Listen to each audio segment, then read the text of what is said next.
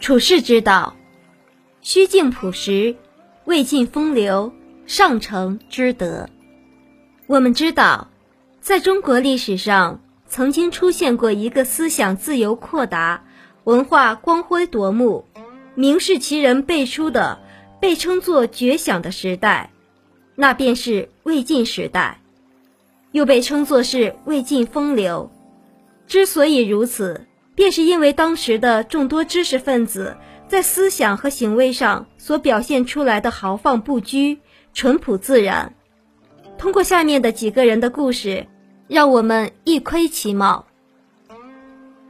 竹林七贤之一的阮籍，颇具才名，因为看不惯当时的司马氏的统治，天天故意喝得醉醺醺的，以躲避政治。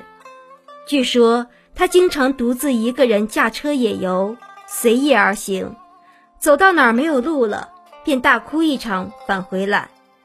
一次。阮籍的嫂子要回娘家，阮籍前来与他告别。有人讥讽他的行为不合礼数，阮籍却说：“礼难道是为我设的吗？”邻居家有个少妇，长得颇有姿色，在街上开了个酒馆，是个卖酒西施。阮籍经常到他的酒馆里喝酒，醉了便躺倒在卖酒西施的身边，这显然是不大合适的。但是阮籍并不避嫌，卖酒西施的丈夫知道了，因为知道阮籍的性子，并不怀疑阮籍和自己的妻子有什么。在魏晋时期，行为狂放自由的绝不仅仅是阮籍一个人，而是一种群体的行为。竹林七贤中嗜酒的刘伶，经常大白天裸体躺在屋子里，有人看到后便讥讽他。他却说：“我以天地为洞宇，屋室为裤衣，你们怎么跑到我的裤裆里来了？”据说他嗜酒如命，经常一个人驾着鹿车，抱着一壶酒出门野游，并让一个仆人拿着铲土的工具跟在后面。他对仆人说：“我如果死了，就地把我埋了就是。”不仅知识分子如此，就连魏文帝曹丕都是一个不拘礼的人士。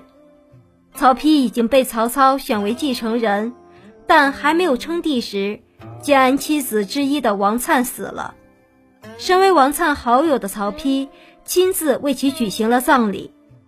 在王粲下葬的时候，该曹丕念悼词，他却出人意料地说道：“我们就不来这些虚套了。”王粲生前喜欢听驴叫，我们就每人学一次驴叫来送送他吧。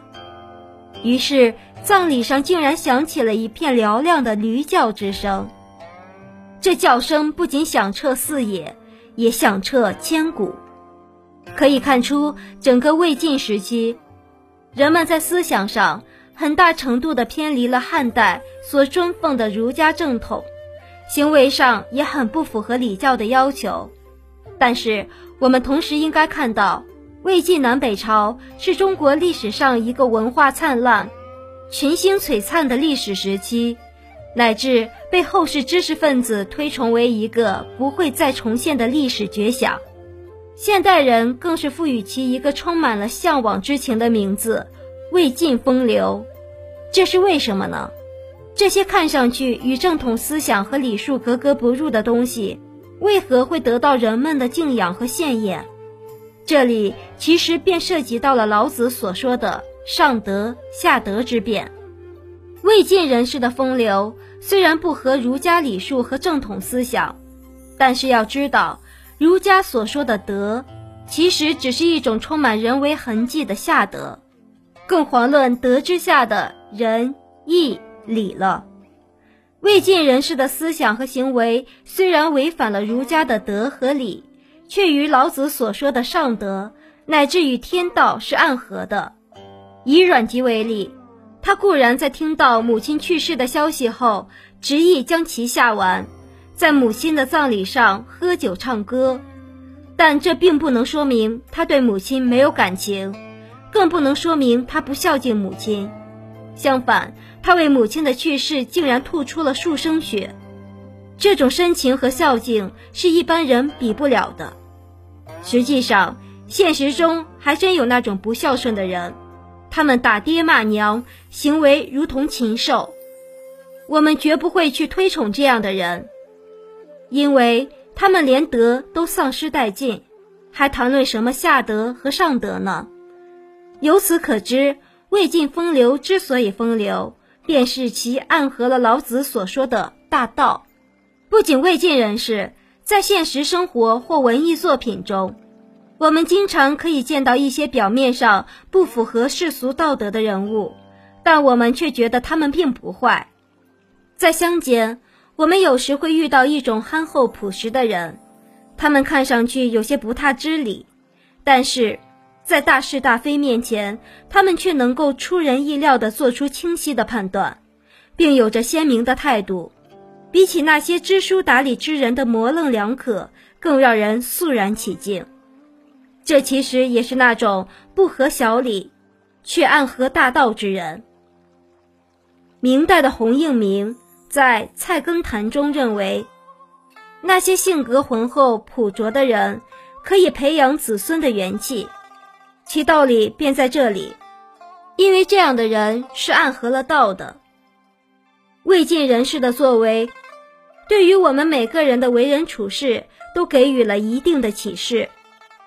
在对事实或别人的行为上进行判断时，我们也不要一味死板的以通常的眼光及下德去裁量。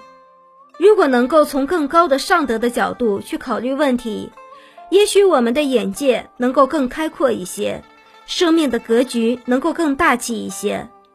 另外，涉及到我们自己。固然应该遵守社会公德，也就是所谓的下德。但是，如果你觉得自己的行为有上德作为支撑，那么你不一定要顾及世俗的眼光和标准，不拘常理，不在乎世俗眼光，打破常规也未尝不可。我们之所以能够冲破这个社会给我们设立的种种规范，因为老子给我们提供了思想武器。我们可以藐视所谓的德，让心灵直接面对宇宙大道。当我们能够做到这一点，就能摆脱一切惯性的思维，更真切地感受到我们的生命本体，也必将能够开拓出更为独立而精彩的人生。这便是我们从老子的上德下德之辩中得到的启发。